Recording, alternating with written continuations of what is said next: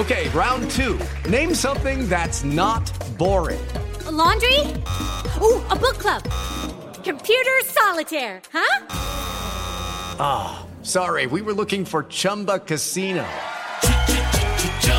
That's right. ChumbaCasino.com has over 100 casino style games. Join today and play for free for your chance to redeem some serious prizes. ChumbaCasino.com. No purchase necessary. Full prohibited by law. 18 plus terms and conditions apply. See website for details. Hola Fortuna, ¿cómo estás? Hola Carlos, feliz de estar el día de hoy aquí contigo. ¿Será fácil saber si una mujer ya no es virgen porque se le nota al caminar? Se le echa de ver. Si me masturbo mucho, ¿se me va el pene de lado? Los hombres con nariz grande, ¿están mejor dotados? Dime la neta, Fortuna. Si le doy mucho a la masturbación, ¿me estalla el clítoris? De esto y de mucho más vamos a hablar el día de hoy, lo que nos han dicho sobre el sexo. ¡Comenzamos!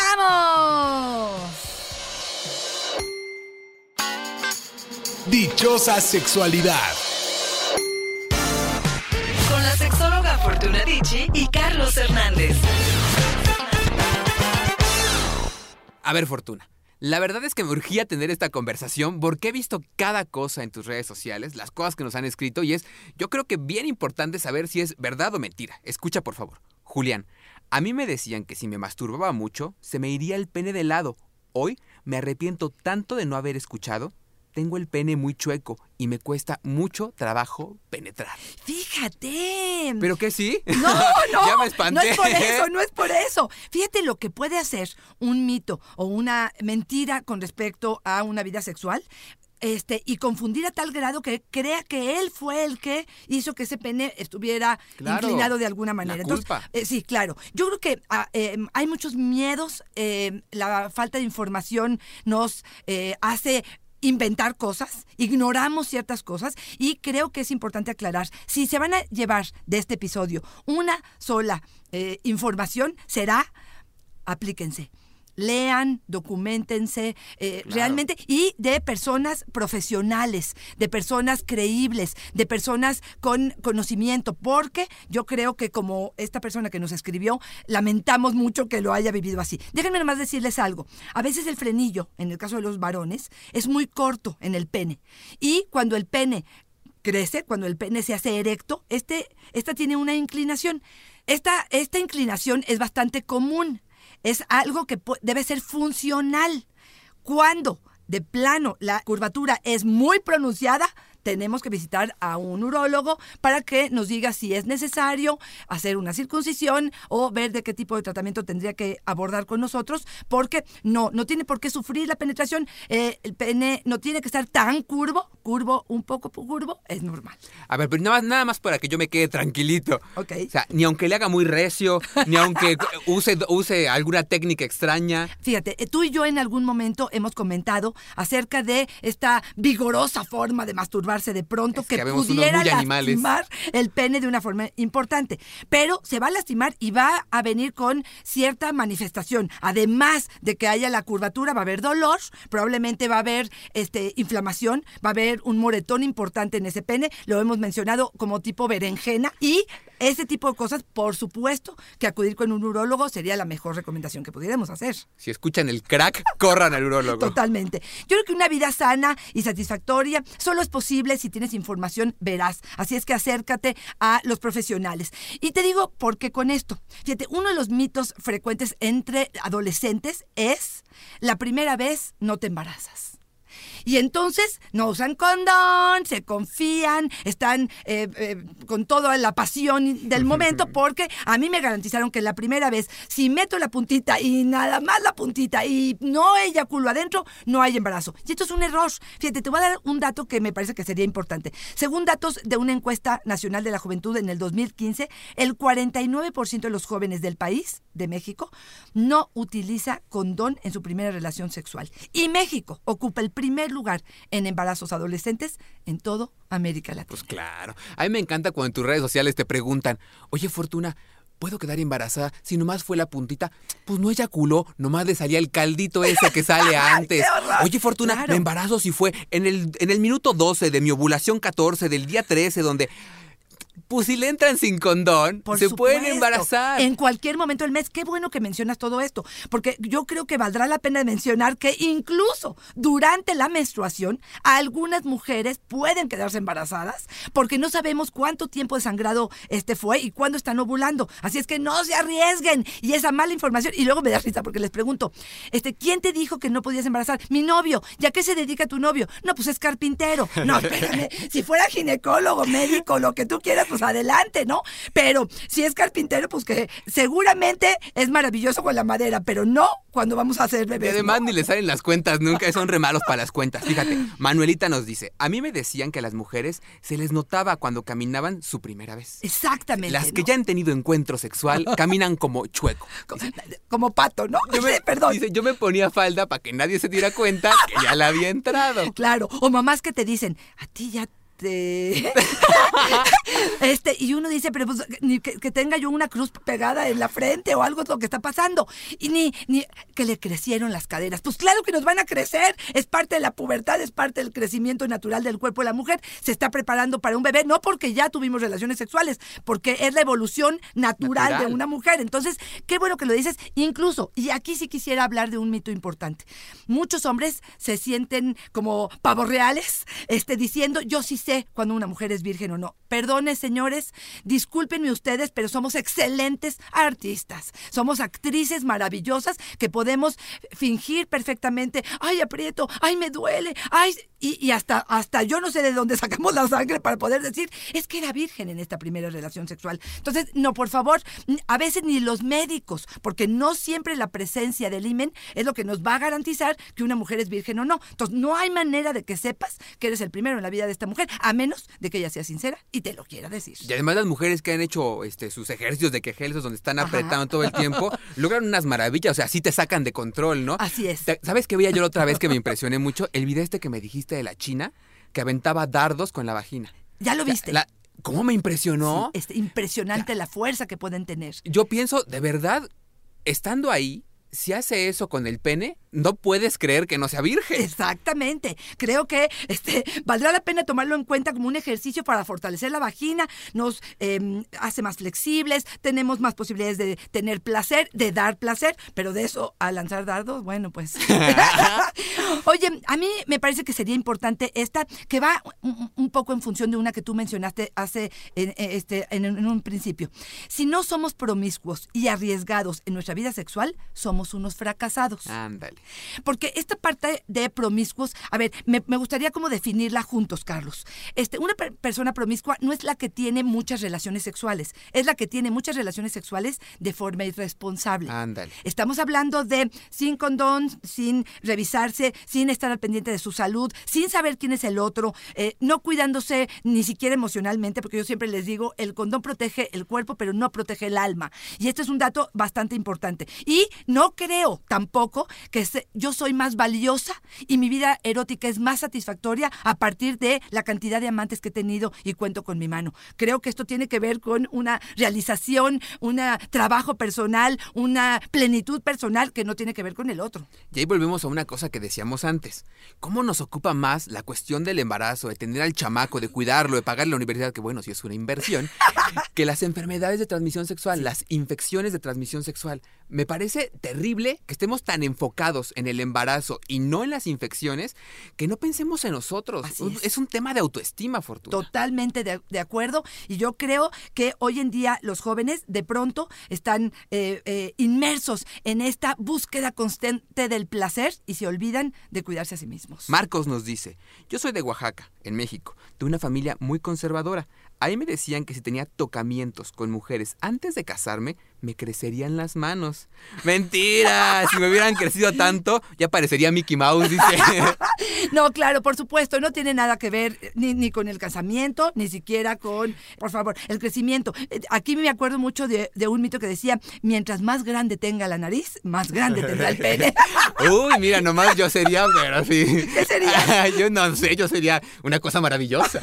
El elefantito, me diría. No, no, no. Por favor, no se vayan ni con la idea de las manos, ni de los pies, ni de la nariz, ni, ni nada. O sea, conocemos eh, el el crecimiento del pene va a tener que ver con genética, va a tener que ver con eh, esa forma individual y este no lo podemos a simple vista no podemos eh, calcularle qué es lo que Con está nada. pasando con absolutamente nada, ¿no?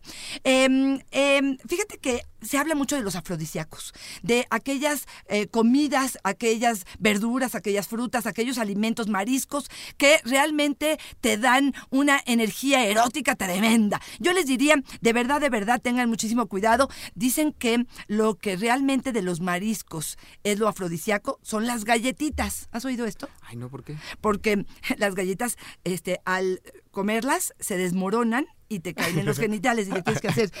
Los tienes que limpiar de ahí. Siempre una buena es- sacudida. una buena sacudida. Ahora, lo importante, yo aquí sí les diría, tengan mucho cuidado en creerse eso. Hay gente que de pronto me dice, es que me comí un kilo de ostiones. No, por tu madre. Este, digo, un malestar estomacal tremendo. Yo lo que les diría y lo que he estudiado y lo que conozco realmente es, en lo único que yo creo realmente de afrodisíaco es en el chocolate. Ese el sí. cacao más de 70% en ese chocolate, te da como una parte de energía, de motivación, pero no te diría yo que definitivamente eso se va a tus genitales y entonces te prendes o tienes un orgasmo. Eso lo tienes que hacer tú, mi rey. Me acaba de marcar Chucho, el de los mariscos. Dice que te odia absolutamente porque le bajó la, la venta de ostión por tu culpa. Carmen, mis amigas me decían que si tenías sexo con muchos hombres, te estallaría el clítorex, nos pone. El clítorex. clítorex. El clítorex. ¿Y sabes qué, Fortuna? Es verdad. No me Me estalla digas. Riquísimo cada vez que tengo sexo. Pues sí, ¿no? Claro, por supuesto. Pero aparte pensar que está ahí el clítoris, madre de mi vida. clítorex, dice ella. Está bien. no sé si fue cuestión de dedal. De dedo, pero me encantó. Suena más rico, clítorex. Total- Totalmente. Fíjate, otro de los grandes mitos eh, creo que es todo lo que envuelve a la eyaculación precoz en el caso de los hombres, ¿no? El hecho de que digan pensar en cosas desagradables. Mira, cuando ya estés en el acto sexual y estés totalmente concentrado, piensa que se murió tu mamá. De verdad, vas a ver cómo se te baja. Y uno dice, ¿será eso lo que estoy que se buscando? baja. Por favor, eh, eh, la eyaculación precoz, el hecho de que eyacules antes de que tú lo decidas, que no lo controles, que sea demasiado rápido y eso haga que el momento se em, venga abajo, que ella no tenga suficiente placer, se aborda desde otro lado. Esto tiene que ver más con ansiedad, tiene que ver más con esta em, necesidad de un buen desempeño de muchos hombres. Y lo que sucede es algo bien, bien sencillo, ¿eh? Es que se precipita, que la mente te dice, pues en este momento va y no se queda con esta parte de la excitación que vale la pena sentirse a gustito. No, no estés pensando en em, definitivamente en que alguien se murió. Por favor, concéntrate en el placer que estás teniendo en ese momento y ya vendrá algún otro episodio donde hablemos específicamente sobre eyaculación precoz, que creo que es un tema que a muchos hombres les importa. Juliancito, mi exnovia me decía que ella solo tendría sexo con aquel que le propusiera matrimonio. Me aguanté tres años, tres años sin tocarla. Al final terminamos. ¿Y sabes qué? Se juntó con alguien. Vive en unión libre. Nomás me engañó. Ahora sí que no le dio taco. No le dio. Mira, estas creencias tienen mucho que ver con el pasado. Yo creo que ya hay poca gente que. Estaba viendo un dato que me pareció importante. 91% de mujeres en Australia, y no en México, 91% dicen tener relaciones sexuales antes del matrimonio. Me pareció altísimo, Carlos.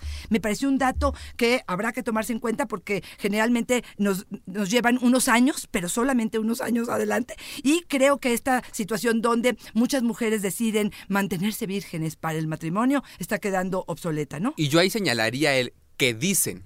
Porque a mí me parece que muchos tenemos encuentros, pero no lo decimos. Claro, también. Aquí decirlo está terrible. Y si eres mujer, es todavía el triple de terrible decir que tienes encuentros. Porque a los hombres se nos permite.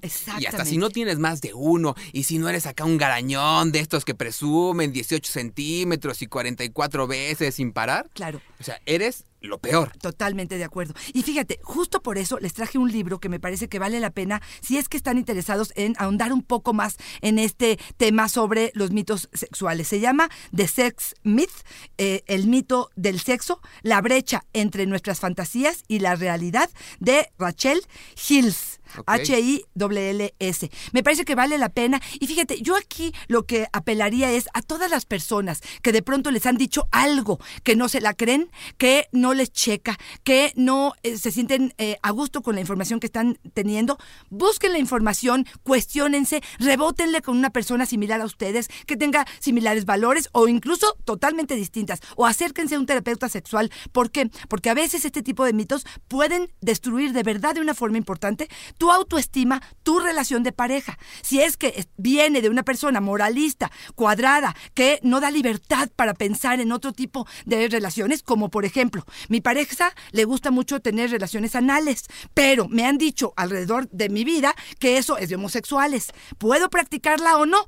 Fíjate, si él insiste mucho y ella se queda con esta información de su gente o eh, eh, mm, de poca libertad para poder eh, explorar su cuerpo, puede hasta terminar la relación de pareja porque va a decir, él es un loco, él es un perverso, está haciendo algo que va en contra de mí y me está dañando. Y yo creo que ahí tendríamos que tener mucho cuidado. ¿no? Y es algo que tienes que hablarnos en otro episodio, ¿eh? Porque el sexo anal, entre que hay incontinencia, entre que es una zona sucia, entre que hay gente que le gusta practicarlo sin condón, los riesgos tienes que contarnos Totalmente, en otro momento. En otro Justo momento. de lo que hablábamos, el chocotorro nos dice. Mi papá decía que quienes no tienen sexo con mujeres antes de los 12 años se volvían homosexuales. ¡Guau! Me pagó una prostituta. Tuve mi primer encuentro sexual a los 11 años. Fortuna, hoy soy homosexual y lo único que me dejó fue el recuerdo de una experiencia que no puedo olvidar. Que gracias, gracias por compartirlo eh, con nosotros. Y mira cuántos errores pueden haber cometido e incluso con la consecuencia. ¿eh?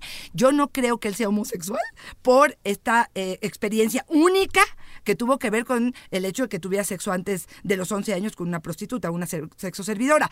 Puede ser uno de los elementos que formó su orientación o que generó alguna em, diferente forma de vivir esto. Pero la creencia del papá de que antes de los 12 tenía que meterse con una mujer para garantizar justamente lo que le temía es, es, es increíble, ¿no? Yo espero que ya no sea algo que se haga frecuentemente, aunque creo que en muchos pueblos y en algunas que otras religiones o culturas puede ser que todavía sea. Por eso es que siempre decimos que la sexualidad es un tema de fondo, ¿no? Es un tema es. también que va contra las creencias en muchas ocasiones y que tiene que hablarse desde la raíz, porque si solamente es de lo superficial, pueden seguir sucediendo estas cosas. Exactamente. Y mira, esta de verdad de agarrarte, este, los espermatozoides de cada testículo producen hijos de diferentes sexos. Ah, Ándale, no seas malita. Échame uno de mujer, échame uno de hombre, échame una mezcolanza a ver qué sale. Tu testículo izquierdo no sirve porque tengo puras mujeres. Le das unos golpecitos antes como para que se despierte el del no, derecho. no, por favor, por favor, no tiene nada que ver. Este, digo, de una vez se los decimos, ¿no? No se la crean. Katy, de niña me decían que quienes escuchaban pláticas íntimas de adultos se quedaban sordos. A mí me daba tanta curiosidad de escuchar. Me enteraba de unas cosas, Fortuna, posdata. Claro que no me quedé sorda y hoy tengo oído biónico y me excita espiar. Fíjate lo que puede eh, generar en una persona la culpa. Y esto yo creo que es uno de los temas más frecuentes en relación a la sexualidad.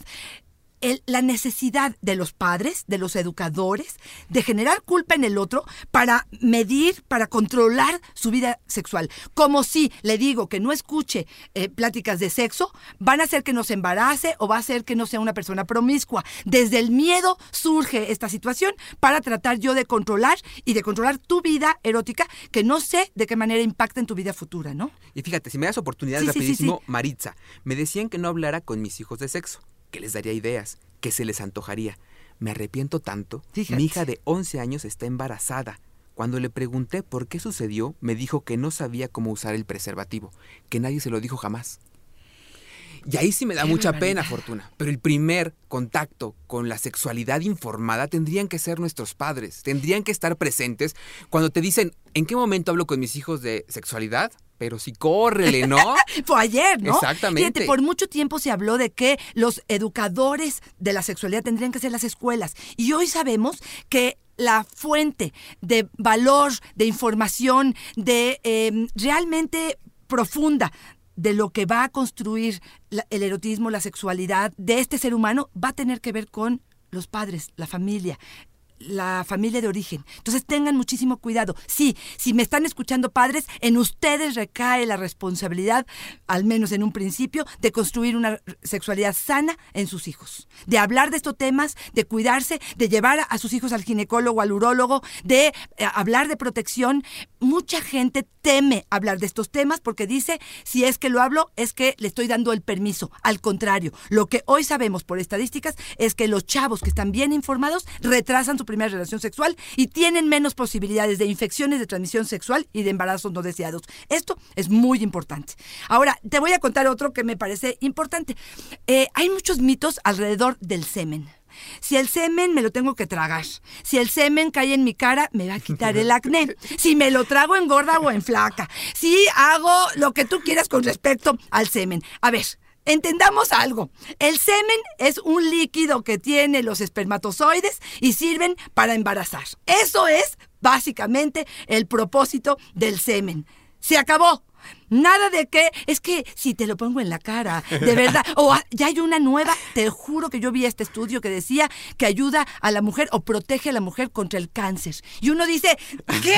De verdad, eh, hombres machines que tienen doctorados y se ponen a publicar estupideces, perdón que se los diga. Entonces, no se la crean. Aquí una aclaración importante. Si te gusta, si te lo quieres tragar, si lo quieres poner en tu cara, adelante. Si es una parte de la fantasía de tu pareja, adelante. Pero si no te gusta, te sientes indigna, sientes que esto no es algo eh, eh, agradable, mi reina hermosa, te preparas tu cuchara y cuando el señor vaya a eyacular, lo sirves en la cuchara y le dices, ahora te lo tragas tú. y vamos a ver si para el otro día a mí me toca la cucharada. Si se lo traga, ya te fregaste. Mañana te toca a ti, pero cuando menos que sienta de lo que estamos hablando, ¿no? Acabas de echar abajo mi negocio de envasarlo. Llevo dos años juntándolo. Gracias, Fortuna. Julieta nos dice, mi ex esposo me decía que si tenía un amante, él se iba a dar cuenta, porque los genitales de las mujeres se deforman y huelen diferente. Tuve un amante durante 15 años, no se dio cuenta jamás.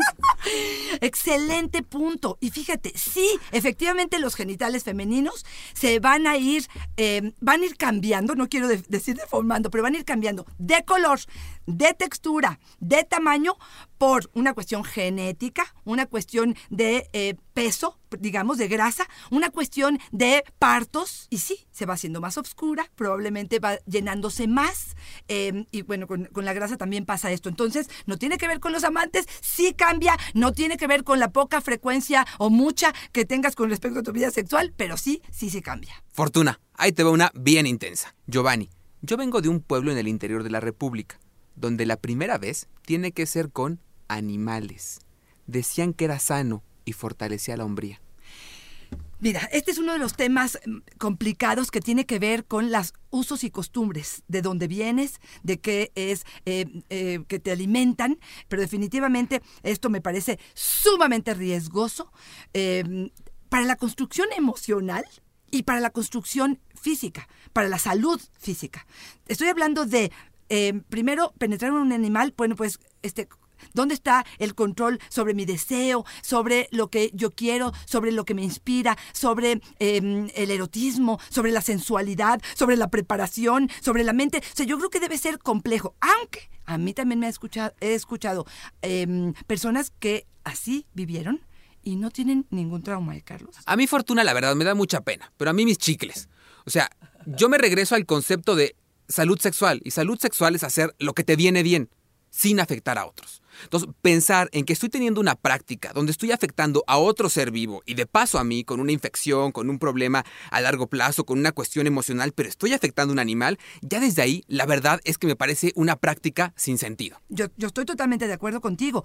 Por eso es que invito en el programa del día de hoy a las personas a preguntarse, a cuestionarse si algo no te checa, si algo te hace sentir incómodo, hacerle caso a esto, ¿no? Creo que es importante. Chamuel, a mí me decían que aquellos hombres que miraban pornografía se quedaban ciegos. A mí me encanta verla. No importa que use lentes de botella, pago el precio con tal de ver eso.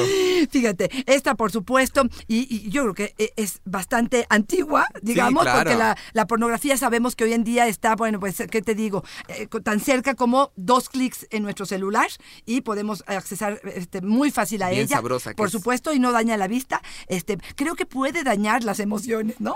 Creo que puede confundir en muchos momentos la forma en que me acerco a una mujer, la forma en que trato a una mujer. Si me comparo con los tamaños que estoy viendo en pornografía, voy a salir perdiendo en la mayoría de los besos. Entonces creo que por ahí tendría que tener uno un poquito de cuidado, ¿no? Si la toman de forma madura, es bien sabrosa, ¿no? Este, fíjate que hay muchas eh, preguntas, sobre todo de gente joven, con respecto a si me puedo embarazar, ¿cómo? Si estamos en un jacuzzi y los dos estamos desnudos y el señor eyacula en el agua, ¿puede este entrar y depositarse dentro de mi vagina y quedarme embarazada? No, por favor, quítense esa idea de la cabeza. El pene tiene que estar adentro. No tiene que eyacular, puede ser el líquido pre-eyaculatorio, pero tiene que estar adentro. Esto de que naden, ¿no? Me depositaron el semen en la cabeza y nadó y se bajó por mi nariz y llegó a mi vulva. Digo, bastante complicado que esto suceda. ¿no? Esperma versión la sirenita, ¿no? Donde lo pongas nada, el Así es, muchacho. así es. Nos dice, por ejemplo, Martina. Un día le pregunté a mi mamá, ¿por qué los hombres tienen como un pellejo en la punta del pene? Me dijo que eso les crecía cuando habían estado con otras mujeres. Yo le comenté a mi esposo eh, eh, antes de casarme esto y me dijo, ay corazón, si eso fuera cierto, ya me mediría 10 metros. ¡Ay, sí! Fíjate lo que es El no prepucio, sí, ¿no? claro, y lo que no es no conocer el cuerpo. Mira, no sé si él estuvo circuncidado, si le quitaron eso y o, o ella comparaba con Claro. este, otros hombres circuncidados, pero bueno, por Y supuesto. ahí la importancia de lo que nos decías al inicio, la información. Si, si conociéramos el cuerpo, nuestro cuerpo para empezar, y después el cuerpo de la pareja, la anatomía del cuerpo de la pareja, sabríamos que estas cosas que parecen de verdad elementales son mentira y nos daríamos cuenta solamente hojeando un libro. Pero nos es más fácil escuchar lo que dicen los demás que informarnos. Totalmente de acuerdo, Carlos. Por eso tanta insistencia en este, en este episodio. Cuando llegues a los 50, se acabó tu vida sexual. Fíjate que esta es una de las que nos hemos comprado hasta el cansancio, tanto hombres como mujeres, y nos sentamos, nos cruzamos de brazo, cumplo los 50 y se acabó. Como que cerrara la vagina, cerrara el pene, cerrara oportunidades y dijera, se acabó, estoy en la menopausia, aunque ni siquiera esté. ¿eh? Y yo creo que aquí es importantísimo, primero, no atarnos a las hormonas. Es verdad que las hormonas disminuyen, es verdad que somos hormonodependientes, creo que el estrógeno es algo que nos da vitalidad, fuerza, lubricación y muchas otras cosas, pero tiene mucho que ver con actitud, tiene que ver con cosas naturales que nos podemos ayudar y que podemos acercarnos a ginecólogos, tiene que ver con una buena relación de pareja, tiene que ver con el buen sexo que has tenido antes y que sigas promoviendo para pensar que el sexo se acabó. Se acabó cuando tú decides que se acaba. Una decisión personal. ¿no? Totalmente de acuerdo. Yo quiero, por favor, que preste atención a esto que te voy a contar. A mí me pareció durísimo la historia de Inés y quien nos esté escuchando, de verdad, que ponga mucha atención. Mi mamá me decía que el sexo era solo para prostitutas. Nos pone otra palabra, ¿eh?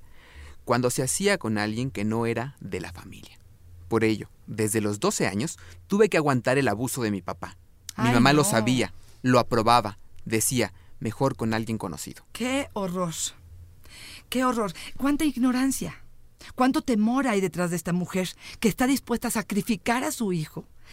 Yo no sé si es ignorancia, es temor, es, es, es, es, es perdón, pero hasta maldad de pronto puedo pensar. Este, y, y- y creo que el mensaje aquí es, este, cuando algo no es, no se siente bien, no está bien. Y yo no sé cómo él lo percibía. Y también puedo entender que un niño, que su mamá y su papá, que son la autoridad, que son su área de seguridad, le están diciendo que esto es lo que tiene que ser, pues él calladito y se aguanta, ¿no? Igual que la vacuna que le dijeron que le va a salvar la enfermedad, pues a lo mejor esto pues, es lo que entiende como tal. Me parece sumamente doloroso. Creo que es importante mencionar en estos episodios este tipo de situaciones porque parecieran ajenas a nuestro mundo y a nuestra vida y creo que tenemos que abrir los ojos y tenemos que mencionarlas para poder erradicarlas por completo. Yo, la verdad, me quedé sin palabras cuando lo, lo- lo leí, pero algo que me quedó muy claro es la importancia de las palabras de los padres con los hijos, lo que como padres enseñan a los hijos.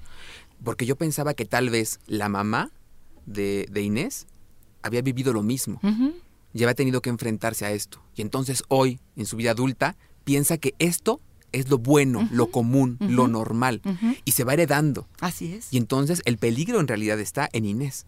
en saber qué va a hacer con esta enseñanza, con esta vida, con esto que pasó. Porque ya de adultos, aunque suene dificilísimo, sí podemos saber qué sí queremos incorporar a nuestra vida y a la de nuestros hijos y qué no. Totalmente de acuerdo.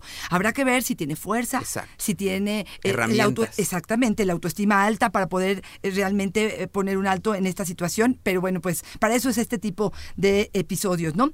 El lavado vaginal después de la relación sexual es un método eficaz para evitar el embarazo. ¡Aguas, corazones! Una vez que el esperma eh, llega o este, llegó a la vagina y viene con fuerza y está, aunque estén paradas, ¿eh? esta es otra que me dicen mucho, es que lo hicimos parada y seguro por la gravedad. No, no, no, no, no, no, no.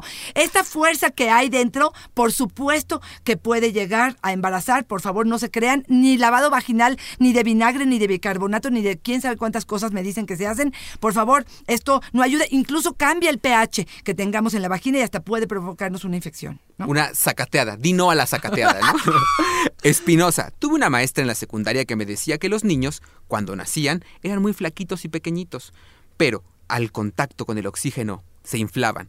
Cuando nacieron mis hijos, yo esperaba que se hicieran grandotes. Se quedaron flaquitos, flaquitos. ¡Ay, ¡Qué no! decepción, Fortuna!